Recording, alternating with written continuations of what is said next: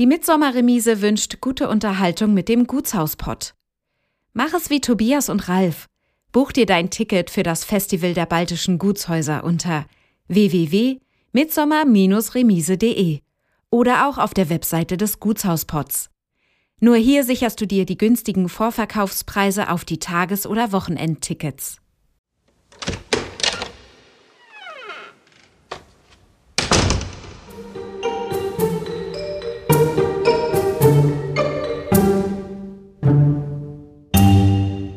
Einfach ein sehr schmuckvolles Gebäude und es war so, wow, das kann es ja gar nicht sein. Ich weiß nicht, ich habe das Gefühl, wir sind so ein bisschen die Renaissance dieses Hauses. Da ist viel Musik drin. Alles, was ich geschrieben habe, habe ich auch erlebt, aber nicht alles, was ich erlebt habe, habe ich auch niedergeschrieben. Du hörst den Gutshausport. Geschichten aus denkmalgeschützten Gebäuden in Deutschland.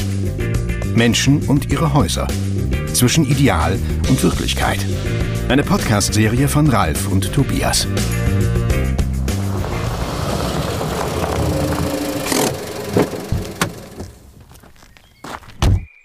Heute sind wir mit dem Gutshauspott an einen wirklich sehr charmanten Ort im mecklenburgischen Parkland gefahren. Wir sind hier im Herrenhaus Fiecheln und sind verabredet mit Till und Kevin Kleinemöller. Moin Moin im Herrenhaus. Herzlich willkommen. Was unsere Zuhörerinnen und Zuhörer immer interessiert, ist ja die Sache, dass sich Menschen auf den Weg machen und sich alten Denkmalen annehmen, wie sie sich den Herausforderungen stellen und welchen Überraschungen ihnen da auf den Wegen begegnen. Wollt ihr kurz erzählen, wo ihr ursprünglich herkommt und was ihr vor eurer Zeit als Gastgeber in Mecklenburg gemacht habt? Also ich, äh, der Till, bin ja gebürtiger Mecklenburger und ich komme aus einer kleinen Kreisstadt in der Nähe von Schwerin, äh, die nennt sich Parchim und ähm, bin da aufgewachsen äh, bei meinen Eltern und habe aber ganz schnell den Entschluss gefasst, ich gehe nicht den normalen Weg. Ich schlage sozusagen einen queren Weg ein und bin äh, ins Theater gekommen. Und das hat sich dann über die Jahre entwickelt und erst war ich Darsteller und dann hat es mir aber in den Regiehänden gejuckt und dann bin ich äh, an eine Universität in München gegangen und habe dort Regie studiert und da habe ich dann auch Kevin kennengelernt. Ja, und ich war in München und äh, habe dort für verschiedene Hotelgesellschaften gearbeitet, äh, im Vertrieb und auch Events organisiert. Und so können wir jetzt das beides hier vereinen. Das war unser Traum.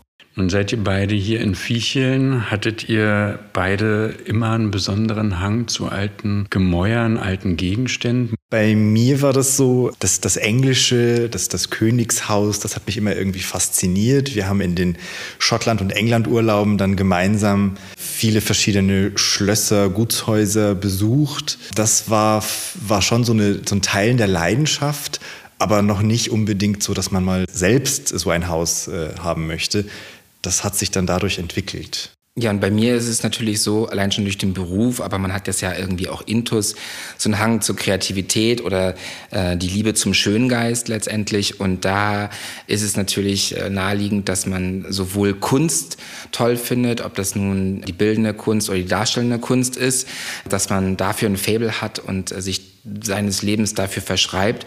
Und da ist es eigentlich egal, ob man in Galerien geht oder ins Theater oder äh, ähm, andere Ausstellungen besucht. Es ist halt einfach die Liebe zur Kunst und zur, zur Gestaltung. Da sind natürlich diese alten Häuser ein Vorzeigebeispiel. Gerade wenn man dann nach England oder Schottland geht, da haben die Handwerker nicht nur, also die Erbauer nicht nur Handwerk geleistet, sondern sie haben ja wirklich gestaltet und das ja wirklich mit ähm, tollen Mitteln. Ob das jetzt die Architektur ist oder ob es äh, das Interieur ist, die Fertigkeiten, was Möbel herstellen äh, angeht oder auch die farbliche Gestaltung, Tapeten, Stoffe und so weiter. Und das ähm, fügt sich halt in so einem Haus zusammen und das ist auch das, was wir versuchen in unserem Haus so ein bisschen zu verwirklichen und man kann sich dadurch auch ein Stück selbst verwirklichen. Wann und wie seid ihr das allererste Mal auf dieses Haus überhaupt gestoßen? Ja, auch hier ist wieder das Theater schuld. Ich habe 2017 am Mecklenburgischen Staatstheater Schwerin ein Weihnachtsmärchen inszeniert. Und da war der Maskenbildner, äh, der hat selber mit seinem Mann in Turo ein Gutshaus, das Gutshaus Turo bei Schwerin, äh, Brühl. Und wir kamen so ins Gespräch und uns erzählen. Und letztendlich äh, erzählte ich davon, dass äh, Kevin und ich jetzt wieder in den Norden gezogen sind, weil die Mieten in München so teuer sind und wir wollten uns ein eigenes Haus kaufen. Und das sollte aber was Besonderes sein, nicht irgendwie so ein 0815 Reihenhaus. Das ist auch schön, aber das war nichts für uns. Und dann äh, erzählte ich davon, dass wir irgendwie so ein altes Haus haben wollen. Das war aber noch egal, ob das, also das, da war noch gar nicht Gutshaus die Idee, sondern das hätte auch eine Fabrik sein können oder eine Mühle oder also irgendwas Besonderes. Und dann erzählte ich ihm davon und dann sagte er, dass er mit seinem Mann dieses Gutshaus hat. Und ähm, dann gab es dort ein Konzert und dann wurde ich eingeladen und dann bin ich dahin und ich war da und war hin und weg. Und das war wirklich, das war die, äh, ja, die Verkörperung unseres Traums eigentlich oder die, die, die Wahrhaftigkeit unseres Traums, unser, unseres beiden Traums. Und nicht nur, dass die Stimmung schön war mit dem Konzert und da viele Leute waren und man das Gefühl hatte, dass alle diese, dieses Haus wertschätzen und auch die Liebe wertschätzen, die die beiden da reingesteckt haben, sondern das Haus an sich hatte schon eine tolle Atmosphäre. Die haben es natürlich auch ganz toll gestaltet, davon ab, aber es war traumhaft. Und dann war ich irgendwann noch mal da, weil es so schön war. Dann habe ich mit ihm Kaffee getrunken. Dann sagte ich, ach, das ist eigentlich unser Traum. Wir könnten hier vermieten. Ich kann meine Veranstaltungen selber machen, so unabhängig von diesen ganzen Theaterbetrieben.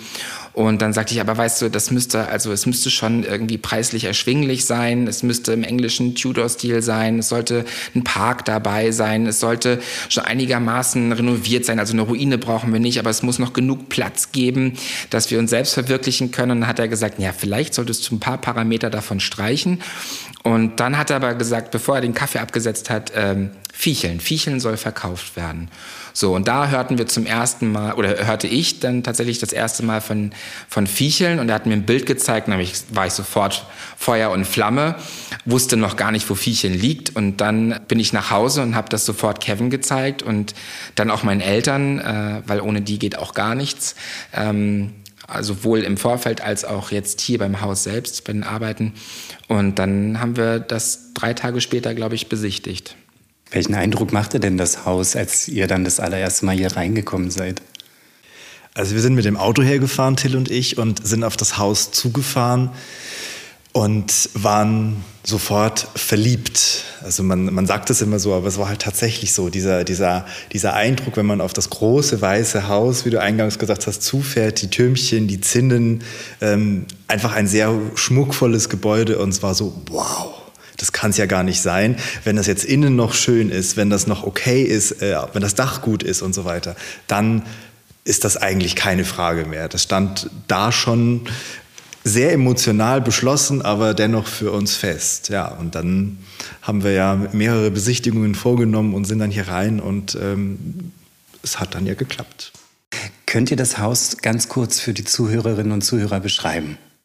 Also das Haus ist ein typischer Tormann-Bau. Heinrich Tormann ist ja der Architekt gewesen ähm, und ist ein typischer Tormann-Bau. Das erkennt man an ganz vielen Elementen am Haus.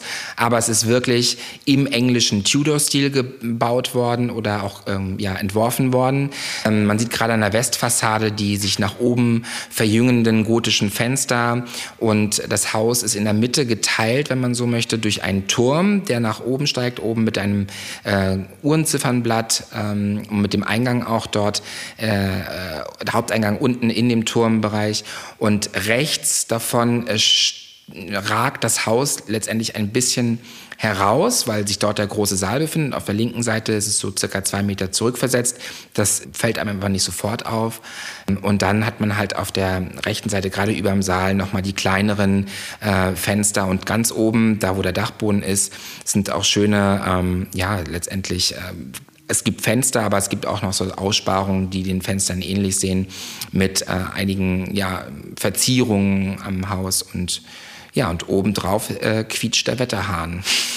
Aber es gibt keine Nebengebäude hier. Also es gibt zwar noch Nebengebäude, die auch noch historisch erkennbar sind. Äh, da wohnen aber unsere lieben Nachbarn und äh, mittlerweile richtig guten Freunde. Und äh, das ist halt das ehemalige Kutscherhaus mit der Wäscherei und der Taubenschlag oder Geflügelhaus und äh, die Holz, äh, das Holzlager. Aber das gehört jetzt nicht uns, sondern das ist nur optisch zu dem Ensemble angehörig. Was waren die ersten Gefühle beim Betreten des Hauses? Ja, nachdem man dann drauf zugefahren ist und dann reinkommt, ist das ist das sehr mächtig und man ist natürlich voller Erwartung und Spannung. Man kommt ja hier erstmal in das Foyer, typisch Tormann eben auch. Das riegelt das Ganze erstmal ab. Und man steht nicht wie vielleicht in anderen Häusern in einer unendlich hohen Lobby und äh, gleich vor einer großen Treppe, sondern es ist erstmal so, aha, ein Sechs-Achteck-Gefühl.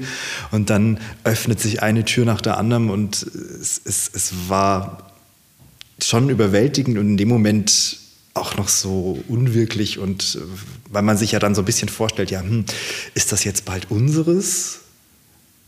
Aber man weiß es ja in dem Moment noch nicht und man geht dann so durch und ähm, hat ganz viele kleine, schöne Überraschungen immer wieder beim, beim Durchgehen. Und wir haben dann irgendwie, glaube ich, auch relativ schnell angefangen, so ein bisschen schon einzurichten. Also man ist dann so hin und her gerissen ähm, zwischen, den, zwischen den Gefühlen. Zieht man Vergleiche, weil beim Betreten dieses Hauses fühlte ich mich unweigerlich so ein bisschen im Inneren, der Aufteilung und äh, in den Wandabwicklungen so ein bisschen an Schloss Babelsberg erinnert, passt auch mit dem Tudor-Stil. Äh, war es bei euch ähnlich? Ja, man vergleicht sicherlich, ähm, wenn man andere Häuser kennt, die auch von dem Architekten sind oder wenn man andere Tudor-Bauten kennt. Witzigerweise ist das hier dasselbe Baujahr wie Neuschwanstein, Schloss Neuschwanstein in Bayern, ähm, was natürlich viel größer ist und ich würde jetzt sagen gar nicht vergleichbar, aber es hat derselbe Stil.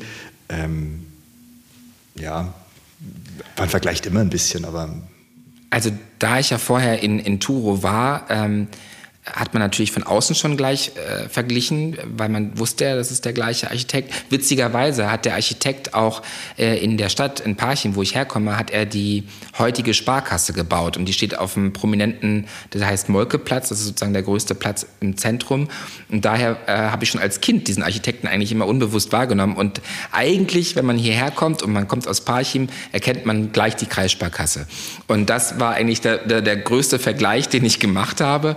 Und innen drin natürlich, man, man guckt sich die Raumverteilung an, weil Thormann hat natürlich im Baukastenprinzip gearbeitet. Bei dem einen Haus ist der Saal hinten quer, bei uns ist er vorne längs raus und da vergleicht man schon, na, das ist der Raum bei denen so und so und die haben den doch da grün gemacht und also man vergleicht gleich. Ne? Und ähm, man hat aber natürlich Gott sei Dank gleich seine eigenen Vorstellungen und das ist auch, glaube ich, ganz wichtig, dass man nicht äh, versucht abzukupfern und dann diesen Vergleich auch in sein eigenes Haus umzusetzen. Wie kam es denn dann zu der Entscheidung, dass ihr das unbedingt machen wollt? Hattet ihr da schon eine Idee, eine Vision? Also die Idee war ja, wie gesagt, daraus geboren, dass wir sagten, unsere beiden Berufe möchten wir miteinander verbinden auf einer ähm, unmittelbaren äh, Ebene. Das heißt, nicht abhängig sein vom Theater, wenn man mal ein Konzert machen will und mal wieder direkten Kontakt zu Gästen haben. Und das war so die Möglichkeit bei dem Haus als Idee, das miteinander zu verbinden. Und äh, wo sich auch beide, äh, beide Bereiche miteinander befruchten können letztendlich. Also wo die äh, Konzerte von auch Besuchern des Hauses wahrgenommen werden, aber sozusagen auch Besucher, die zum Konzert kommen, vielleicht mal eine Nacht hier übernachten. Also dass sich das so ein bisschen in Symbiose befindet. Und ähm, zur Entscheidung kam es dann letztendlich ja äh, fremdgesteuert durch die Gemeinde. Also das war ja noch ein Gemeindebesitz. Und wir mussten, ähm, wie das so üblich ist, äh, kann der Bürgermeister nicht einfach selber bestimmen. Das musste durch den Gemeinderat. Und dafür mussten wir ein Konzept vorlegen, ein Nutzungskonzept, wie wir das äh, betreiben wollen. Da haben wir natürlich, weil wir das unbedingt wollten, haben wir dann erstmal mit InDesign ein ganzes äh, Portfolio entworfen mit Farben und Beispielbildern und wie wir das gestalten wollen und wie Nutzung und also haben wirklich vom Kerbholz sozusagen äh, da gearbeitet, dass es möglichst äh, attraktiv aussieht. Und, äh, aber waren auch ehrlich, dass, äh, dass, dass wir wollen, dass das Dorf äh, trotzdem noch den Park mitnutzen kann und dass es halt öffentlich zugänglich ist, dass wir keine Mauer bauen, dass wir uns nicht abschotten. So und, ähm, und das hat dann ähm, nach einem Gespräch mit der Gemeinde, was wir dann noch oder mit dem Gemeinderat, was wir geführt haben, dann letztendlich dazu geführt, dass die Gemeinde einstimmig beschlossen hat, dass wir das Haus kaufen dürfen. Und das war dann die Entscheidung. Und dann ähm, für uns war die Entscheidung eigentlich klar, nachdem wir die Tür aufgemacht haben. Uns fest. Ja. Das Gemäuer hat ja viele, viele Geschichten sicherlich zu erzählen. Und äh, mit dem Haus sind auch ganz, ganz viele bekannte oder berühmte Familiennamen verbunden. Könnt ihr dazu etwas sagen? Das ist natürlich hier das Zuhause des mecklenburgischen Zweiges der Familie Blom. Der Name ist vielleicht den einen oder anderen bekannt durch äh, die Werft in Hamburg, Blum und Voss. Der Erbauer hier des Hauses war ein Bruder von Hermann Blom, der die Werft hatte. Wilhelm Blom war also hier der Erbauer. Und sein Vater Georg hat äh, den beiden Brüdern ähm, beides ermöglicht. Also dem einen hier das Gut gekauft, dem anderen einen Kredit gegeben äh, für die Werft und wiederum die beiden anderen Söhne haben die Handelsroute in Venezuela des Vaters weiter betrieben. Und äh, wenn man sich das so auf der Zunge zergehen lässt, auch zu der damaligen Zeit, was das für Summen waren, was da, was diese Familie, Familie Blom, also aus Lübeck stammend, vom Postmeister, äh, sich hochgearbeitet äh, zum Bürgermeister, Stadtrat vorher und auch eingeheiratet in verschiedene Familien. Das ist so ein bisschen dieser Hintergrund. Ähm, und dann haben die auch hier ringsrum auf verschiedenen anderen Gütern äh, noch Familie gehabt und eingeheiratet und gab es verschiedene Zweige. Das Spannende ist letztendlich, dass wir sehr, sehr viel Informationen bekommen haben. Ähm, zum einen hat die Enkelin des Erbauers, Ruth Blom, die einen Monat leider vor dem Kauf des Hauses von uns äh, verstorben ist, ähm, die hat noch einen Bericht geschrieben über die Zeit hier im Haus. Also wirklich wie ihre Mutter, eine geborene Dänen, ähm, hierher gekommen ist und wie sie als Kinder hier aufgewachsen sind, noch sozusagen, wie wir mal sagen, zu Herrschaftszeiten aufgewachsen ist und wie dann letztendlich ja, der Flüchtlings Flüchtlingsstrom kam, äh, bis dann letztendlich die Russen äh, eingetroffen sind und was da alles passiert ist letztendlich. Sie sagt am Ende dieses Berichtes, ähm, alles, was ich geschrieben habe, habe ich auch erlebt, aber nicht alles, was ich erlebt habe, habe ich auch niedergeschrieben. Und da steht natürlich ganz viel zwischen den Zeilen, ähm, was da passiert ist, was auch Schreckliches passiert ist. Und, aber wir können sehr gut auf diesen Bericht zurückgreifen, um zu erfahren, wie das Leben hier stattgefunden hat. Aber es war auch so, dass sofort ähm, Überlebende aus der Zeit oder noch Kinder, die damals eigentlich noch Kinder waren, hier als äh, Angestellten Kinder durchs Haus geflitzt sind, haben uns dann noch so ein bisschen Berichte äh, erzählt, was hier wo war und wie das abgelaufen ist mit der Familie. Und, ähm, und das, der berührendste Moment war eigentlich gleich zwei Wochen nach dem Einzug ähm, hier im Haus kam über das über die große Wiese im Park kam so eine Delegation. Also ich sage es jetzt schon mal Frau Frahm kam hier. Das ist die Enkelin des damaligen Jägers gewesen von der Familie. Und die kam mit einem Fotobuch mit so schwarz-weiß Aufnahmen und die hat uns dann die sehr berührende oder die berührendste Geschichte eigentlich erzählt die ich vielleicht ganz kurz anreiße, die hat uns erzählt, dass ähm, als die Russen kamen, das ist, kam ja so wie so ein Lauffeuer immer so einen Tag vorweg, wann sie dann das Dorf erreichen würden. Ähm, und äh, an dem Abend hat der Förster ähm, seine gesamte Familie erschossen äh, aus Angst vor den Russen, weil er war ein Mann mit Waffe. Ähm, wir wissen, dass die Familie total ähm, anti-Nazi war. Das, das geht auch aus den Berichten hervor und auch der Förster, weil er war ein sehr, sehr guter Freund der Familie. Ähm, und er hat sich aus Angst erschossen, weil er ein Mann mit Waffe war. Und da wurde ja zum Teil kurzer Prozess gemacht. Gerade die umliegenden Güter, da wurden die äh, Herren und Damen ja sofort erschossen auch.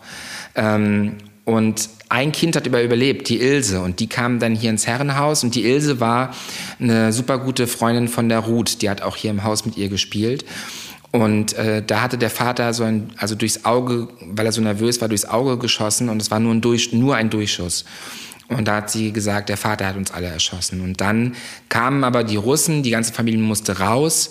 Ähm, die Mutter, also die Frau des Hauses hat hier, also die Dame des Hauses hat noch ähm, die Ilse versorgt, notdürftig. Und nächsten Tag mussten sie alle das Haus verlassen, von, von jetzt auf gleich. Und dann hatten natürlich alle Angst vor den Soldaten und keiner hat sich in dieses Haus getraut, wo die Leichen lagen.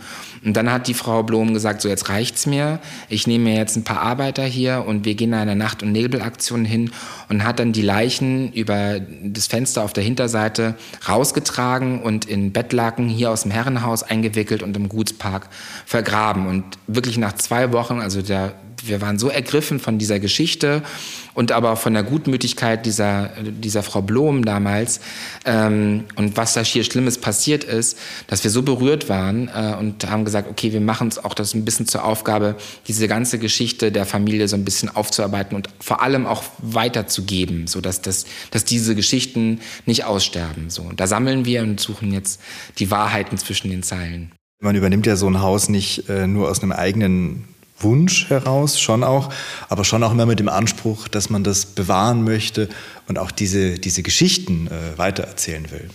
Ihr sprecht es ja schon an, das 20. Jahrhundert war ja eine Zäsur wie für viele äh, Herrenhäuser. Wie hat sich die Funktion hier weiterentwickelt äh, später in, in der DDR?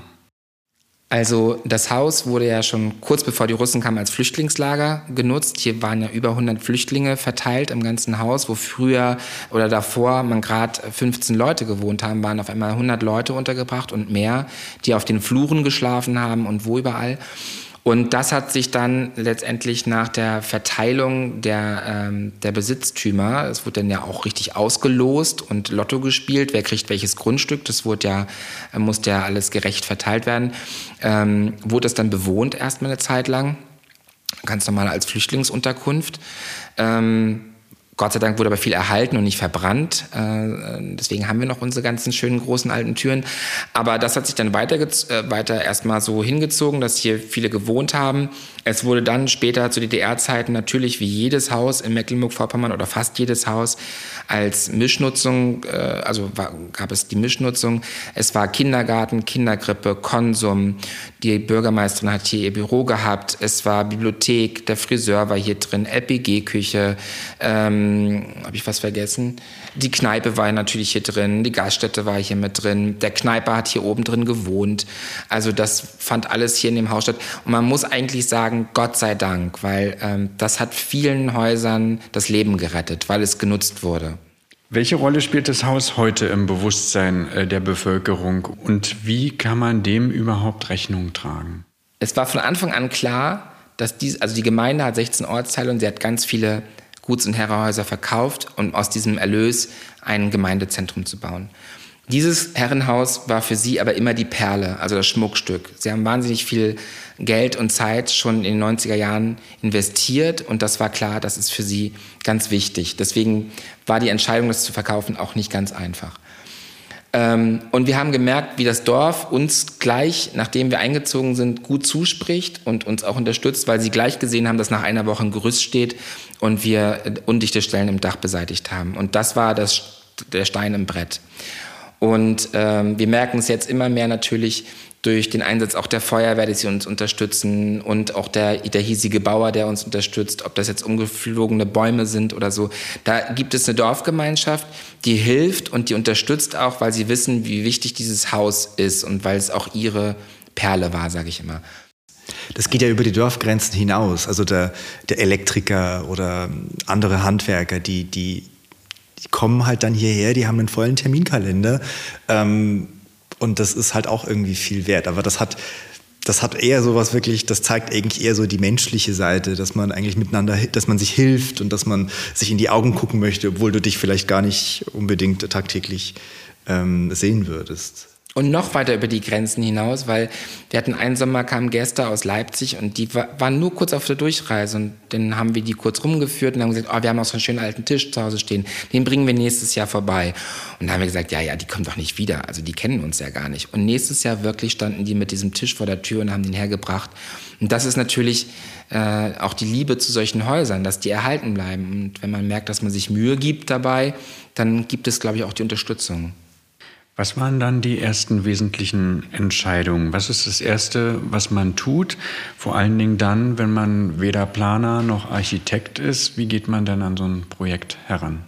Ja, also wir waren ja dann in bestimmt bis zum Erwerb 20 Mal hier und davon etliche Male auch mit Tischlern und anderen Gewerken um uns, ähm, unter anderem auch mit dem Dachdecker waren wir hier, also viel äh, Wert gelegt auf äh, das Gebälk am Dachboden, das Dach an sich. Ähm, das war ja alles heil. So, und da haben wir natürlich trotzdem gibt es da einzelne Stellen. Also wir haben geguckt, dass kein Wasser eindringt. Wir haben alle Fenster, alle Türen erstmal Gerüst aufgestellt, dann diese ganzen kleinen Türmchen und Zinnen, innenliegende Dachrinnen, typisch Tormann. Ähm, da ist über, überall an verschiedenen Ecken gab es Leckstellen, die haben wir erstmal beseitigt ähm, oder beseitigen lassen. Ähm, wir haben ja dann später viel gemacht, aber da hatten wir noch Unterstützung. Ja, und wir haben uns auch dann gleich noch Mitbewohner besorgt. Äh, natürlich ähm, mussten innerhalb der ersten 14 Tage auch vier Schafe angeschafft werden, ähm, weil so drei Hektar Gutspark äh, mähen sich ja auch nicht von selbst. Und wenn wir Fotos sehen, wie das damals da aussah und wie wir uns Stück für Stück, wirklich Meter für Meter den Park erobert haben, äh, dass es zweieinhalb Meter hoch teilweise das Gras stand, unglaublich, wenn, man, wenn man da an Bildern ähm, zu, zurückguckt tatsächlich. Ähm, und dann haben wir die öffentlichen Bereiche ähm, angefangen einzurichten, zu streichen. Wir haben ja unsere Moodboards gehabt ähm, und haben dann auch die ersten beiden Ferienwohnungen, eine davon, die die Gemeinde ähm, aus den 90ern eingerichtet hatte. Ähm, da haben wir neue Möbel reingepackt und haben das so für uns in Anführungsstrichen provisorisch vorbereitet und auch im Erdgeschoss äh, ein Bereich, der sich angeboten hat, auch zur Ferienwohnung umfunktioniert. Das ist jetzt das Ess- und Jagdzimmer, das ehemalige Herrenzimmer des Gutsherrn ähm, und haben damit eine, mit einer Fertigdusche ein Bad gezaubert. Ähm, ja, und das, das war toll zu dem Zeitpunkt, aber es war auch uns von da Anfang an klar, dass wir später auf jeden Fall daraus ein Esszimmer machen werden. Ähm, und das haben wir inzwischen auch getan. Und so äh, hat man manchmal von Anfang an ganz klar vor Augen, was, was, was sein soll und was sein wird. Ähm, aber man weiß auch, okay, jetzt müssen wir erstmal das Haus, die Hülle schließen, wie man so schön sagt. Das war das Erste. Welche Herausforderungen gab es denn bezogen auf das Haus und seine Instandsetzung? Also die Grundvoraussetzung war ja, ähm, wie Kevin schon erwähnt hat, waren, sind diese innenliegenden Dachrinnen und die sind ganz gefährlich, weil man das von außen nicht sieht, wenn es leckt. Das leckt dann irgendwo drin ins Haus und ähm, das merkt man auch nicht, wenn man jetzt einmal eine Besichtigung macht bei schönem Wetter. Das merkt man halt erst, wenn einmal richtig Sturm und Regen kommt und dann siehst du, wo drin das alles äh, leckt und Leckagen sind. Und wir hatten uns im Vorfeld schon erkundigt, äh, wo man letztendlich ähm, Geld ähm, bekommt, um letztendlich nicht alles allein zu stemmen. Das schafft man auch gar nicht. Und haben dann europäische Fördermittel bekommen, auch die Fassade äh, zu erneuern, beziehungsweise die Fenster in der Originalfarbe zu streichen. Das gab nämlich in den 90er Jahren Diktierfehler. Es war irgendwie, glaube ich, angegeben RAL äh, 6014, aber es war 6040 und das war alles dann falsch gemalt und wir haben es wieder in den Ursprungszustand zurückversetzt. Und natürlich auch mit dieser Förderung haben wir äh, das Dach an vielen Stellen ähm, nicht nur optisch schön gemacht, sondern es musste dann auch gleich mit Klempnerarbeiten dann auf dem Dach noch dicht gemacht werden. Das kam gerade im Sturmmonat Januar dann äh, zum Vorschein und äh, das, das war das erste, diese Herausforderung, wie kommt man an dieses zwölf Meter hohe Dach ran? Äh, ohne Sicherheitshaken. Das muss alles von draußen gerüstet werden. Und das war klar, das kann man nicht einfach so stellen. Da braucht man eine Förderung, weil bis man das alles geschafft hat, da vergehen Wochen. So, das war die erste große Herausforderung. Und dann äh, immer wieder neu, kleine Herausforderungen. Man macht irgendwie da, äh, man schlägt da Putz ab und dann sieht man, ach du grüne Neune, da unter ist ja gar nichts mehr und da, wie soll ich das machen? Oder man will eigentlich nur eine Stelle an, an der Decke ausbessern und dann merkt man, da unter ist ja alles morsch, dann muss ich die halbe Decke wegreißen, um dann alles wieder neu zu beginnen. Und das sind so die kleinen Herausforderungen, äh, vor denen man immer wieder bei den Renovierungsarbeiten steht. Gab es in dem Haus besondere Erlebnisse? Gab es besondere Überraschungen oder hat man vielleicht irgendwelche ungeahnten Dinge entdecken können? Also kurz, gibt es besondere Spuren im Haus der Geschichte? Als wir oben die Suite ausgebaut haben, ähm, im ersten Stock, und da mm, war ich gezwungen, die alten Dielenböden komplett aufzunehmen, um sie danach wieder neu zu verlegen. Und beim Aufnehmen ähm, hat man immer wieder kleine Sachen gefunden. Also zum Beispiel so Anstecker vom Tivoli Park in Dänemark, in Kopenhagen. Da war ganz klar, das ist natürlich von der Familie, weil die ja dänische Verwandte haben. Ähm, dann hat man so eine kleine chinesische Metalldosen, Einzelteile gefunden. Und das war dann so ein bisschen, da fühlte man sich wirklich wie so ein Archäologe. Und dann hat man irgendwie die Ausgrabung gestartet und dann ist man wirklich mit der Gabel so lang gegangen, um noch mehr zu finden. Neben tausend Haarspangen haben wir dann noch so kleine Knöpfe gefunden und sowas. Das war natürlich ganz aufregend, aber das, den großen Schatz hat man nicht gefunden. Aber was wir gefunden haben, gerade im Schlafzimmer, dann, als ich den Boden da neu verlegte, merkte ich, wie, ähm, wie da immer wieder die Erde, diese Trockenschüttung oder letztendlich dieses, dieser Schutt, der da ja drin ist, ähm, zur Geräuschdämmung, immer wieder so sehr tief rieselte, äh, als wenn da drunter noch ein Raum wäre. Aber wir wussten ja, darunter ist die Bibliothek, also das kann ja eigentlich gar nicht sein. Und dann habe ich reingeleuchtet, habe ich gesehen, es geht sehr tief. Dann habe ich das aber natürlich alles zugemacht und gesagt, ja, dann ist da vielleicht eine Hohlkammer, ist egal. Ähm, wer weiß, vielleicht ein alter Schacht vom Kamin und habe das ignoriert. Und erst vor kurzem kam dann wieder ein Überlebender oder ein, ein Nachfahre, der irgendwie gehört hat, gehört hat, gehört hat.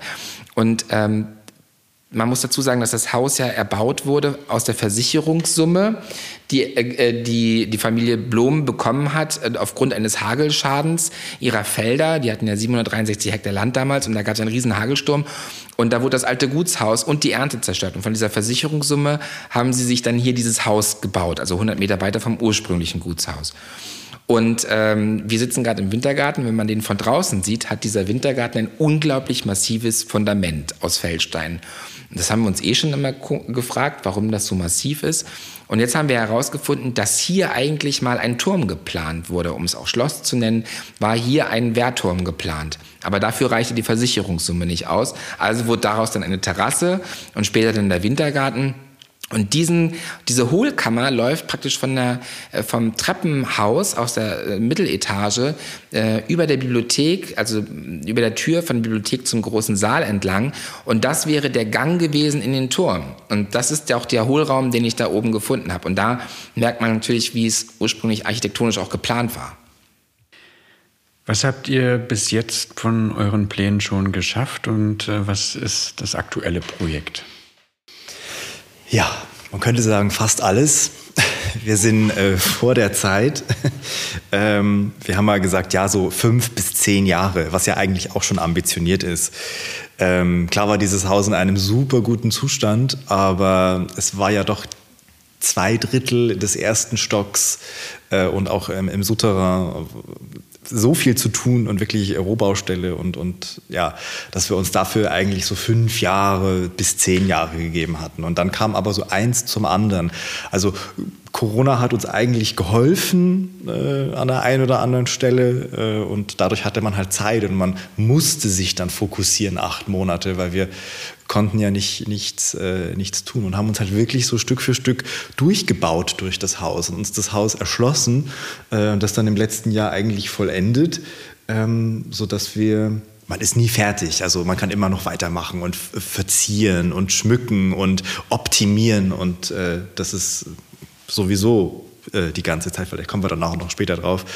Ähm, und aktuell äh, sind wir tatsächlich jetzt schon im, im, Dachboden angekommen, dass wir dort das ähm, Schwalbennest, äh, so haben wir es jetzt mal getauft, weil wir eben an der Süd- und Ostfassade viele Schwalbennester haben und dann sind wir ja schon ganz oben am Dach. Also nennen wir dieses kleine loftartige Zimmer, Wohnung, äh, nennen wir jetzt Schwalbennest. Ähm, da sind wir gerade dabei, das äh, zu gestalten. Ist auch bald fertig und dann ist das nächste Projekt da oben nebendran noch der Escape Room, der dann heute in einem Jahr vielleicht auch schon fertig ist. Und dort wollen wir dann die äh, Geschichte des Hauses durch drei äh, Epochen äh, erzählen. Ich hatte noch irgendwo gelesen, dass ihr Künstlerresidenzen irgendwie schaffen wolltet. Das ist dann für das Spalbennest äh, der Plan. Wir hatten das im Souterrain vorgesehen, ursprünglich in den Zimmern. Durch Corona war das dann ja ähm, mit der, der Einreise aus Europa und dem Rest der Welt natürlich nicht möglich. Dann haben wir die äh, Zimmer im 21 dann das erste Mal ab dem Sommer vermietet unten im Souterrain. Und äh, das hat so, äh, also es sind Einzel- oder Doppelzimmer mit einem Waschbecken. Man teilt sich die Dusche und das WC und es gibt die ehemalige Gutsküche, auch im altertümlichen Stil, ähm, die dann als WG-Küche sozusagen funktioniert. Ist auch ganz schön, wie da unten die ähm, Gäste miteinander äh, teilweise WG-ähnlich äh, leben manchmal, wenn man sich versteht. Ähm, und da war das gedacht und dann äh, ging das eben Corona-mäßig nicht. Und das wollen wir jetzt eben auch gerne so beibehalten, dass wir die, die Wohnungen bzw. die Zimmer dort unten im Souterrain so vermieten. Und bei den Hochzeitsfeiern, äh, die wir ja auch hier haben, brauchen wir auch jedes Bett. Genau. Und jetzt haben wir aber bald zusätzlichen neuen Raum unterm Dach. Da gibt es ja insgesamt 370 Quadratmeter Spielspaß und Spannung. Äh, da kann man ja noch vieles gestalten und machen neben der Wohnung äh, Schwalbennest und äh, dem Escape Room, der ja auch erst zum Ende des Jahres dann gestaltet wird. Ähm, aber da ist natürlich groß viel Fläche und ähm, man muss ja auch Projekte für die Zukunft haben. Und eigentlich hatten wir dann schon die Idee, dass man neben dem, dass man seine eigenen privaten Gäste da oben auch unterbringt oder auch die Familie, wenn sie mal zu Besuch kommt, das ist ja eine große Familie, ähm, dass man dann auch zeitweise vielleicht gerade über die kalte Jahreszeit äh, einen Künstler äh, dort oben wohnen lässt ähm, und die restliche große Fläche als Atelier und später vielleicht auch als Ausstellungsraum äh, nutzbar machen kann, ja. Wenn ihr zurückschaut, was würdet ihr immer wieder so tun und was würdet ihr auf gar keinen Fall nochmal so tun? Also wir würden es immer wieder kaufen. Das ist, glaube ich, äh, das Erste. Aber ich glaube in Zukunft, also wenn wir es nochmal machen würden, ähm, würde ich mir an der einen oder anderen Stelle mehr Zeit nehmen wollen.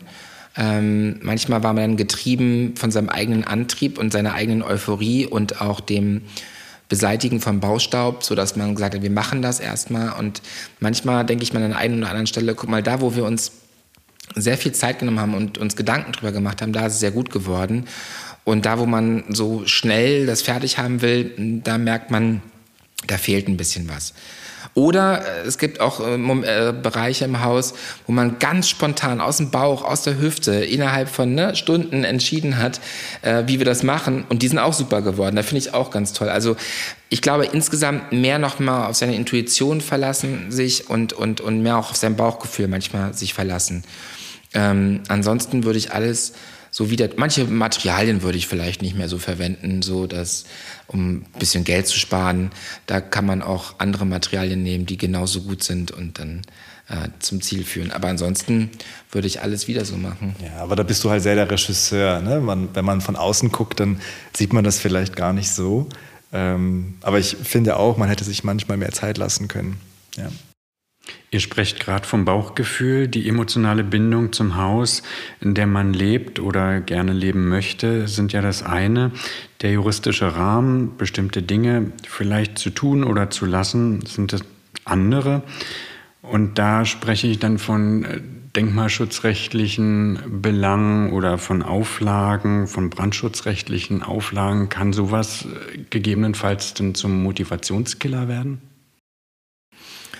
Also zum Denkmalschutz ähm, hatten wir von Anfang an ein sehr, sehr gutes Verhältnis hier in der Region. Das kommt ja auch immer darauf an, wer für dich zuständig ist. Und da haben wir eine ganz offene Kommunikation. Ähm, da bin ich auch echt blau, blauäugig in das ganze Geschehen eingetaucht. Man hat irgendwie gedacht, man kann ja eigentlich machen, was man will. Und dann ging das draußen los auf der Terrasse. Da gab es keine Mauer mehr. Das, und das ist gefährlich, gerade wenn da äh, Menschen kommen und Gäste kommen, dass man nicht abstürzt. Dann haben wir gesagt, da muss jetzt erstmal eine Mauer hin. Und wir hatten ja ein Bild, wie es früher aussah und wollten das auch genauso machen, bloß halt mit heutigen Baumaterialien. Und dann kam ein, äh, ein, guter Freund von mir, der ist Jurist, und hat gesagt, ja, da solltest du aber vorher mit dem Denkmalschutz sprechen, zumindest mal anrufen und, und gucken, ob du einen Bauantrag dafür brauchst und so weiter. Mach lieber, weil wenn du nachher wegreißen musst und Strafe zahlen musst, hast du nichts gewonnen. Und dann haben wir das gemacht und da war noch die andere Bearbeiterin für uns zuständig und es war gar kein Problem, weil es gab ja keinen Bestand in dem Moment, also in diesem Beispiel. Und wir haben gesagt, wir machen das so, wie das ist und haben alles hingeschickt und haben ein super grünes Licht bekommen. Und das ging, ob das nun der Innenausbau war, ähm, ging das alles super und auch gerade mit der Fassade ähm, war das auch alles gut für diesen Antrag der Fördermittel. Mussten wir auch den Denkmalschutz mit einbeziehen natürlich.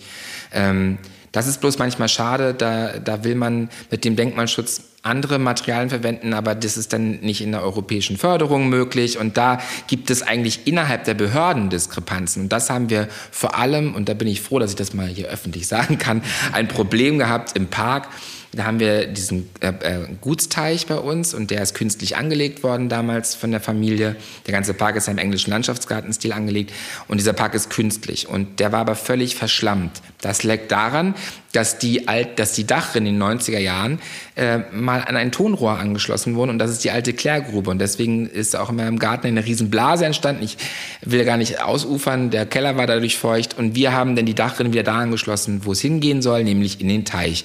Und siehe da, er füllte sich auch wieder mit Wasser. Und das Problem äh, war aber, dass wir ihn natürlich ausbaggern wollten. Also den ganzen Schlamm, Morast und die Blätter, also alles, was da reingefallen ist über die letzten 20 Jahre, äh, wollten wir ausbaggern. Wollten, da gab es eine kleine Förderung äh, äh und äh, haben auch bekommen, wurde sofort genehmigt. Eines der wenigen kleinen Projekte, die genehmigt wurde. Und ähm, dann haben wir gesagt, ja super, dann haben wir uns ein Baggerunternehmen angerufen, die extra so einen Spezialbagger geholt haben, ähm, haben Pflanzen uns ausgesucht, die wir da pflanzen wollen und so weiter. Und auf einmal kriegen wir einen Anruf von der NABU. So, und äh, dass das alles nicht geht und wir hätten dann einen Antrag einreichen müssen, haben gesagt, das wissen wir gar nicht. Und da standen wir auf einmal voll veränderte Tatsachen, dass dieser Teich sonst nichts in der Umgebung, aber nur dieser Teich als Wasser Schutzgebiet und Biotop eingetragen ist, katasterlich. Davon wussten wir gar nichts. Und ich denke mal, auch die Gemeinde wusste davon überhaupt nichts. So, und auf einmal durfte der NABU mitsprechen. Und dann ging es los, weil der NABU wollte natürlich alles am liebsten so lassen für die ganzen Frösche und Lurche und so. Natürlich sollen die leben, aber daneben ist ein Sumpfgebiet. Also wir haben ein Stück weiter ist ein alter Sumpf, da, da können die äh, wunderbar überleben. Ähm, und ich habe gesagt, das gibt's doch nicht. Ja, und wir müssen Tests machen, wie die Wasserbeschaffenheit ist und äh, also und jedes Mal, wenn ich da angerufen habe, gab es einen neuen Grund, der getestet werden muss. Da musste dann der deutsche Jagdverband eingeschaltet werden wegen der Enten. Dann wurde noch, äh, äh ich weiß gar nicht, wer noch alles eingeschaltet wurde an Behörden, wenn ich mit denen persönlich telefoniert habe, haben gesagt, ja, macht doch, was ihr wollt, ist doch nur ein Teich. Aber die NABU hat einen Stein in den Weg gelegt. Und vor allem hat sie sich dann mit dem Denkmalschutz nicht verstanden. Der Denkmalschutz wollte es natürlich so künstlich wie möglich haben, weil es ja damals künstlich angelegt wurde. Und die NABU natürlich so natürlich wie möglich. Und dann gab es innerhalb der Behörden Streitereien. Und wir waren kurz vor Baubeginn, weil wir mussten natürlich die Arbeiten abgeschlossen haben bis zu einem gewissen Datum, weil dann die Förderung nicht gezahlt wird. Und wir haben gesagt, nächste Woche kommt der Bagger. Ihr müsst das jetzt irgendwie untereinander ausdiskutieren. Und das war schon sehr nervenaufreibend. Da will man was verbessern und optimieren.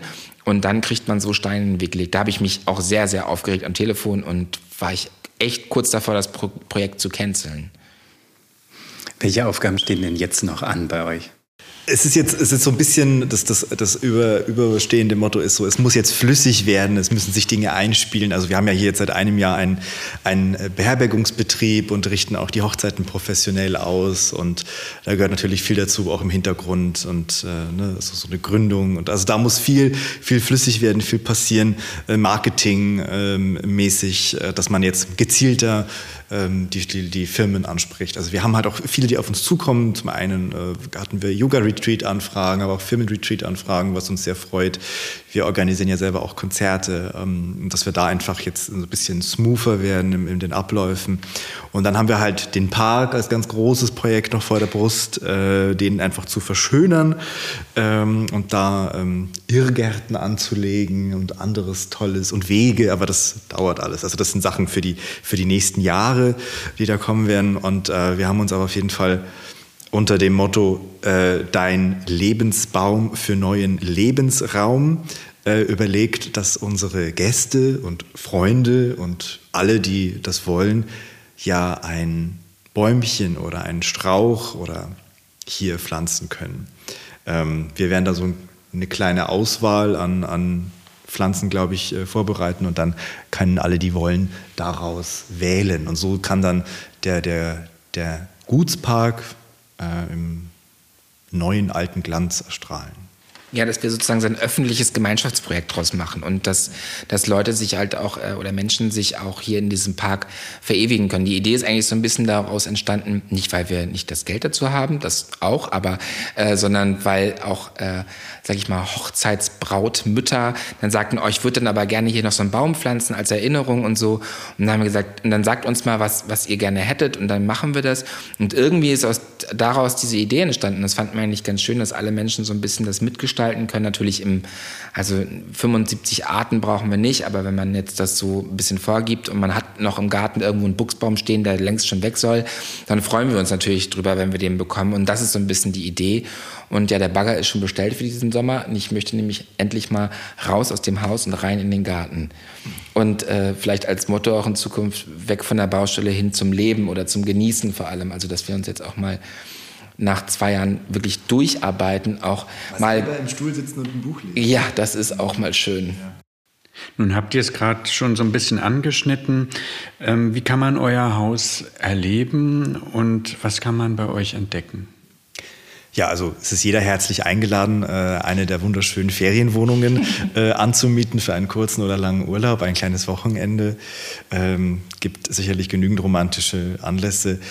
Es ist hier natürlich immer in Verbindung mit der Natur äh, oder für alle, die Ruhe suchen oder gerne lesen. Es ist, ja, alle, die zu uns kommen, haben ähnliche Anlässe. Das Gästeklientel reicht von 17, also die wirklich aus eigenem Antrieb beschließen, hierher zu kommen, 17 Jahre bis äh, 95. Das ist so das, das die Altersspanne. Und es äh, ist eigentlich ganz spannend, äh, wie, wie unterschiedlich äh, die, die Herangehensweisen oder der Antrieb da ist. Ähm, natürlich machen wir auch Führungen äh, regelmäßig, immer wieder. Ähm, sowohl individuell als auch äh, mit kleinen Reisegruppen oder zur Mitsommerremise jetzt dann auch wieder. Wir bieten, wie auch eben schon gesagt, Konzerte an. So werden wir es auch dieses Jahr bei der Mitsommerremise wieder machen, dass wir Führungen anbieten und am Abend ein Konzert.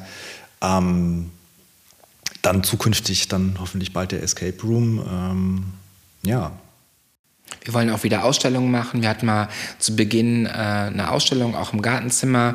Das wird sich jetzt vielleicht nach, nachher auf den Dachboden verlagern, aber je nachdem, was ausgestellt wird, können wir das auch wieder im Haus machen. Wollen wir auch. Das ist auch eigentlich ganz schön. Ähm, ja, wie gesagt, der Garten erleben. Und das, ich glaube, das Wichtigste, wenn wir haben viele, viele Gäste aus Berlin, oder aus anderen Großstädten vor allem und äh, warum die herkommen und was sie oder was sie nach zwei drei Tagen sagen ist halt die Stille also die Ruhe und ähm, mal abgesehen davon, dass man im ganzen Haus keinen Empfang hat und kein Netz und so, äh, ist man mal so Digital Detox ist ja der Begriff dafür, so abgeschirmt von der Außenwelt und kommt mal eigentlich zu sich selbst. Also die einzige Abwechslung, die du hast, ist ein Buch oder ein Gesellschaftsspiel und das ist, glaube ich, mal ganz gut, um zu dir zu finden. Und wir kennen das, also ich kenne das auch aus meinem Beruf, dass man wieder aufs Land kommt und diese Ruhe hat und vor allem die Dunkelheit. Ab 23 Uhr gehen hier die Straßenlaternen aus und dann ist wirklich stockfinster und man sieht hier einen wunderschönen Sternenhimmel und das ist schon selten geworden in den Großstädten. Was bedeutet das für euch, in einem Denkmal zu leben? Also für mich persönlich ist es natürlich immer wieder eine Ehrfurcht äh, vor dem, was die damals gebaut haben, wie sie gebaut haben und äh, weil wir so viele Geschichten von der Familie erfahren haben, natürlich auch, was sich in diesen Mauern abgespielt hat. Zu schönen Zeiten, aber halt auch, als es nicht so schön war. Und äh, wir haben sogar das Gästebuch von damals digital und sogar ähm, optisch übersetzt, also dass man nicht diese alte Schrift entziffern muss. Es ist äh, wirklich digital nochmal übersetzt worden. Und da liest man natürlich, was die auch für eine berauschenden Feste hier hatten und wie schön das ist. Und als wir das erste Konzert hier in dem Haus hatten, saßen wir in der Bibliothek und hatten beide so ein bisschen Tränen in den Augen. Ähm, kommt mir auch gleich ein Kloß hoch, weil zum einen haben wir uns gesagt, so dass ist jetzt in unserem Wohnzimmer irgendwie. Und zum anderen hatten wir das Gefühl, dass das Haus zum ersten Mal so durchatmet und so wieder ähm, sagt, oh, das, deswegen wurde ich eigentlich gebaut. So. Und das, das war eigentlich der schönste Moment. Und dann hatten wir auch gleich deinen Geburtstag gefeiert hier im Haus und dann wurde unten gekocht und oben war das und der andere da. Und da waren auf einmal das erste Mal wieder so Leute im Haus und man hat richtig das Gefühl gehabt, das tut dem gut. Ne? Hm. Ja, das Haus ist zum Leben erwacht. Das wurde von Tag zu Tag, von Woche zu Woche, Monat zu Monat. Es hat sich das Klima, die Luft hier drin wirklich verändert und das ist wirklich das mit dem Konzert, das war wirklich ein ganz, ganz besonderer Moment, weil man das, man sitzt dann da in der letzten Reihe hinten und kann das irgendwie gar nicht glauben, dass da jetzt 60 Menschen im eigenen Wohnzimmer in Anführungsstrichen sitzen und, und sich äh, ein Konzert anhören. Und dann ist das eine ganz unwirkliche, wunder, wunderschöne Stimmung. In der Rückschau entspricht das, was ihr euch geschaffen habt, auch dem, wie ihr euch das vorgestellt habt? Also die Frage, äh, wie lebt es sich zwischen Ideal und Wirklichkeit? Ja, ich, was ist das Ideal, was ist die Wirklichkeit? Man muss ich glaube, man, man überlegt sich, man stellt sich ja vorher vor, wie ist das? Und man kann sich aber gar nicht so viele Sachen vorstellen, weil man ja gar nicht weiß, was einen dann alles erwartet. Ich glaube, wir sind relativ realistisch rangegangen, nicht zu romantisch. Romantik gehört aber ganz wichtig auch dazu, aber sie darf halt nicht überwiegen. Ähm, ich glaube, wir haben das in einem sehr guten, reellen Verhältnis hingekriegt und man muss vieles dann auch erstmal lernen an der einen oder anderen Stelle. ähm, das muss man auch miteinander verbinden. Also es ist alleine die Größe des Hauses, das, das Alter des Hauses, ähm, dann, dass man es mit anderen Gästen teilt, dass man Tiere hat, äh, um die man sich draußen kümmern muss, sehr viel Land. Ähm, das muss man alles erstmal in den Einklang äh, bringen und ja, es gibt halt dann auch einfach so, so, so Morgende, wenn man aufsteht, dann leckt's an vier Stellen ins Haus und dann ist man, dann kann man eigentlich morgens um halb neun äh, schon einen Schnaps trinken, damit man irgendwie den, diesen Tag äh, übersteht. Ja. Also wir sind Gott sei Dank ja nicht so blauäugig rangegangen. Wir haben ja viele Fachkräfte im Vorfeld geholt, um uns die Substanz anzugucken. Und wir hatten auch natürlich im Vorfeld, habe ich mir die Touristikstatistiken hier aus der Umgebung, also flächendeckend geholt und in eine Excel-Tabelle eingetragen und sogar eine Prognose erstellt, ähm, wie, wird, wie, wie das mit den Vermietungen sein wird. Wird das überhaupt rentabel? Wie können wir das überhaupt leisten? Und was müssen wir überhaupt bewerkstelligen? Also da haben wir schon alles sehr, sehr gut vorgeplant. Aber wie Kevin sagt, man kann nicht alles im Vorfeld mitdenken. Also manchmal steht man vor vor Problemen, die musst du dann einfach in der Situation klären. Und wie Kevin sagt, wir haben so viel Land, äh, und was man vorher nicht so bedacht hat, ist, wie viel Laub auch dieses Land produziert. Und das ist dann, da steht man natürlich irgendwie vor so Sachen, wo man sagt, ja klar, das sind alles Bäume. Natürlich, die sind alle haben Laubbäume. Im Herbst ist das alles unten. Und dann muss man halt drei Tage Einsatz draußen machen. Das steht jetzt nächste Woche an. Und ähm, solche Sachen, das ist immer so, sieht schön aus im Sommer, aber im Herbst ist halt auch viel Arbeit. Und das ist bei den Tieren genauso, wie du sagst. Und ich sage nur eine Sache, was uns immer wieder, ja, äh, was uns immer wieder überrascht. Man macht es dann so gerade zu Anfang, wo wir die Räume hier unten so schön, weil wir hatten zwei Ferienwohnungen, Geld musste rein. Und dann haben wir alles unten schön gestaltet, weil die Leute müssten sich ja irgendwo hinsetzen, die wollen das ja genießen. Und wirklich bis zum Schluss und unter Akkordarbeit alles fertig und noch Bilder aufgehangen. Und dann kamen die Gäste und dann waren die eine Woche nur auf ihrem Zimmer. Und das hat mich, und da ist es so, man stellt sich das so romantisch vor, wie die da unten sitzen und lesen. Und man, guck mal hier, da können wir eine Lampe hinstellen, dann kann da einer ein Buch lesen. Da hat auch nie jemand gesessen. Und das ist irgendwie, und das ist so ein bisschen diese Vorstellung, die man davon hat. So würde ich das machen. Und dann wird das gar nicht angenommen. Und das ist manchmal so die Diskrepanz, stört mich jetzt nicht, sieht trotzdem schön aus, aber ähm, ist, das ist manchmal so ein bisschen, wo man selber die Ambitionen hat, aber das gar nicht so wahrgenommen wird wir nehmen das Haus ja, glaube ich, sowieso nicht mehr so wahr, ähm, wie es die Menschen wahrnehmen, die hier das erste Mal herkommen. Ähm, wir, wir respektieren es zutiefst und wir schätzen es alles und wir können uns immer wieder erfreuen, wenn wir Dinge wieder verändern. Aber man ist natürlich in so einem Projekt, Arbeitsprozess und, und sieht es dann nicht so. Das ploppt dann zwischendurch immer wieder mal so auf, wenn ähm, wenn man eben wieder was Kleines verändert hat oder ein neuer Raum ist und oder eben wirklich mal so Zeit oder wenn einer von uns beiden Geburtstag hat oder ein besonderer Anlass ist und man das dann so zelebriert in den eigenen Räumen. Ähm, ist dann schon was Besonderes, wenn man in die Bibliothek geht und sich dann mal hinsetzt. Ja. Wenn ihr jemandem mit einem ähnlichen Vorhaben einen Rat geben würdet, welcher wäre das? Keine Angst zu haben, etwas kaputt zu machen. Also egal, was man anfängt, welche Baustelle oder irgendwas, man kann eigentlich nichts kaputt machen. Man kann nur wieder neu machen im schlimmsten Fall und ein bisschen Geld ausgeben, was man hätte sparen können. Aber man kann nichts kaputt machen. Das ist natürlich überspitzt. Wenn ich eine Tür durchsäge, ist die kaputt. Ja, aber wenn, wenn man schon mit Achtung vor dem Haus ist, ähm, dann, dann kann nichts schiefgehen. Und was man, wie ich es schon sagte, aus dem Bauchgefühl, Zeit, auch die Räume mal spüren und fühlen. Das hört sich sehr esoterisch an, soll es gar nicht sein, aber mal einen Augenblick drin sitzen und sagen, was, was könnte eigentlich das Perfekte für diesen Raum sein.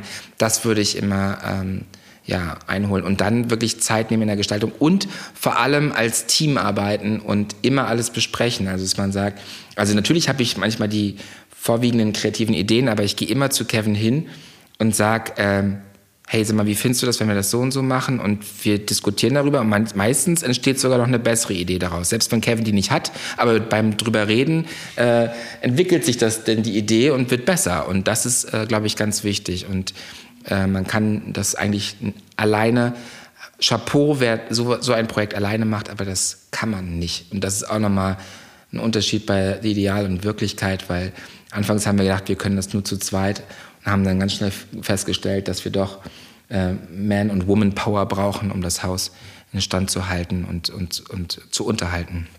Ja, und handwerkliches Geschick, also das hatte ich halt vorher gar nicht. Ich hatte zwei linke Hände und äh, werde sie vielleicht auch wieder kriegen. Ähm, aber wenn man, wenn man überhaupt nicht selber äh, handwerklich begabt ist, dann ist es nicht empfehlenswert, weil es ist permanent irgendetwas zu machen. Ähm, und da äh, ist, bist du halt äh, der Begabtere von uns beiden. Aber jeder kann ja immer was tun. Also ich weiß nicht, wie viel Schutt ich geschleppt habe hier in dem Haus, wie viel Kilo. Aber an manchen Tagen wusste ich es. Volle Zementsäcke nach oben, Schutt nach unten. Ähm, ja, das ist schon ordentlich. Habt ihr beiden einen Lieblingsplatz im Haus? Ich glaube, wir sitzen gerade hier im Lieblingsplatz, also im Wintergarten. Ähm, das ist für den Sommer oder für die Übergangsmonate im Sommer manchmal zu heiß, vielleicht ein bisschen. Für die Übergangsmonate auf jeden Fall.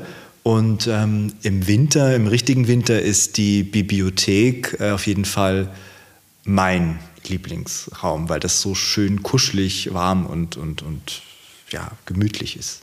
Also ich bin Pflanzenfan.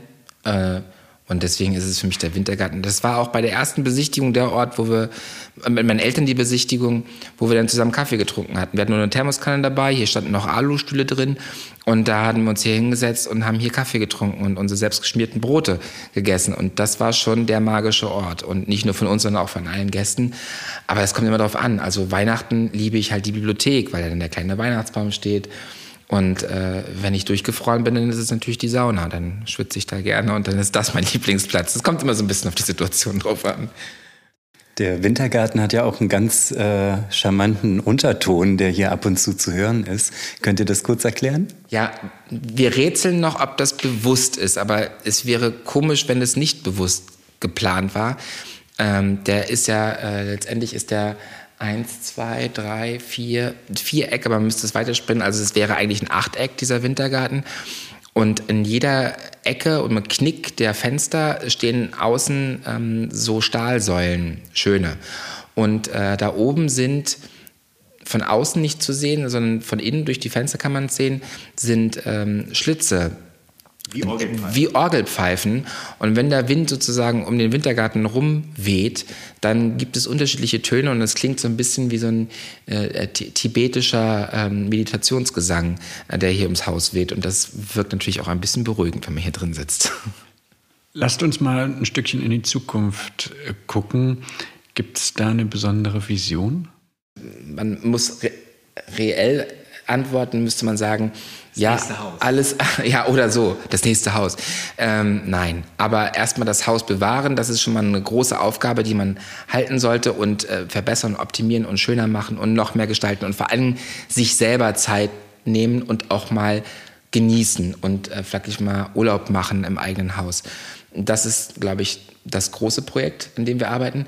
Ähm, aber manchmal haben wir so, das Problem ist, wenn wir mal eine Minute frei haben, und uns so hinsetzen und genießen, dann kommen auf einmal bekloppte Ideen in den Kopf und dann denkt man so, ja, das könnten wir doch noch machen. So ist ja auch der Escape Room oben entstanden. Aber äh, die Idee davon. Aber so hatten wir zum Beispiel die Idee, ähm, habe ich gesagt, ach, alle Menschen bewerben sich für die Buga. Und äh, so, also nur um so ein Beispiel zu bringen, und haben gesagt, das können wir auch. Und dann hatten wir uns damals für die Buga 2025 in Rostock als Außenstandort beworben. Und habe gesagt, versuchen kann man es ja. Ich kürze ab. Nach mehreren Auswahlverfahren haben wir einen offiziellen Brief bekommen und wären Außenstandort der Buga 2025 geworden mit unserem Park und den Projekten, die wir davor hatten. Ähm, leider wurde dann die Buga komplett eingestampft, weil es ja Diskrepanzen gab in der ganzen Organisation. Aber äh, im Rahmen dessen ähm, hatten wir eigentlich den Plan, hinten am Parkende ist ein großer, also ist ein großer äh, Wall, sagt man so. Das ist, ähm, das ist der Ursprung des Dorfes. Da war nämlich die Slawenburg. Und äh, den Wall kann man noch sehen. Und da stand ein Palisadenwehrturm. Und ähm, wir wollten dann diesen Turm wieder aufbauen, aber als ähm, neu, neuer gedacht, als Aussichtsturm letztendlich, den man begehen kann, regenerativ und ähm, ja, weil wir auch seltene Vögel hier haben, dass man das beobachten kann und auf die Felder gucken kann, auch als Attraktion vielleicht in der Umgebung. Und äh, da sind wir so ein bisschen dran, das auch noch mitzudenken. Und das ist vielleicht der große Plan, der noch kommt Abgesehen davon, dass man vielleicht noch mal irgendein anderes Haus, aber das ist ganz große Zukunftsmusik und das glaube ich auch erstmal nicht. erstes Projekt ist der Park. Also der Park bietet viele, viele Möglichkeiten. Baumbeschnitt, wenn der mal geschafft ist, ist ja schon mal äh, viel wert, aber einfach auch gestalterisch, planerisch. Da ist viel Musik drin. Wenn wir noch ein Stück weiter in die Zukunft gehen und eines Tages, was, also was wir in jeder Folge gelernt haben, die Leute, die solche Häuser bewirtschaften, die wissen, dass sie ein Teil dieser Geschichte werden, sie begleiten das. Was würde man sich über euch beide erzählen, wenn man zurückschaut? Es ist ganz interessant, wie positiv äh, die Familie Blom und die Verwandten das wahrgenommen haben und das registriert haben, ohne unser Zutun, weil wie hätten wir sie erreichen können. Ähm, das war eigentlich ganz spannend, wie die das begleitend beobachtet haben und durchaus ja mit einem, ähm, ja, die sind ja sehr verbunden mit dem Haus. Äh, das, das, was würde man rückblickend sagen? Ich weiß nicht, ich habe das Gefühl, wir sind so ein bisschen die Renaissance dieses Hauses. Also wir sind die Wiederentdecker dessen, was hier eigentlich passiert ist versuchen es natürlich ein bisschen auch modern zu gestalten, aber letztendlich haben wir ja versucht, auch so ein bisschen die Räume so zu gestalten, wie die Familie es gestaltet hätte oder auch gestaltet hat. Wir haben ja einige Aufnahmen auch für den Innenbereichen. Ähm, aber wir sind, glaube ich, wieder die Wiederentdecker und Wiederbeleber des Hauses. Die dritte Generation, die, die als Familie dieses Haus bewohnt. Zwei Generationen Bloms. Und das ist eigentlich auch sehr besonders, äh, wenn man sich das überlegt und auf der Zunge zergehen lässt. Ich glaube, wir geben dem Namen Herrenhaus auch eine neue Bedeutung. Ja, lieber Till, lieber Kevin, das war eine ganz besondere Folge und für unsere Zuhörerinnen und Zuhörer, mir persönlich gefällt sehr die Idee, sich hier in dem Gutspark etwas zu verewigen und wer etwas Ruhe und Dunkelheit sucht, ist bei euch sicherlich sehr, sehr gut untergebracht. Das hat richtig großen Spaß gemacht und ich glaube, ihr füllt das Haus mit Seele und das Haus kann nur dankbar sein, dass es euch gefunden hat. Dankeschön. Danke.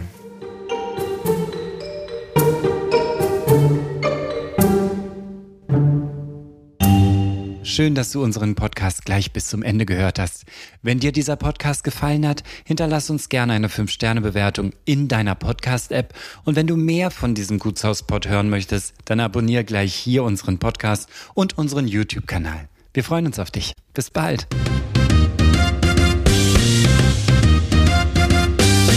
Das war der Gutshauspod.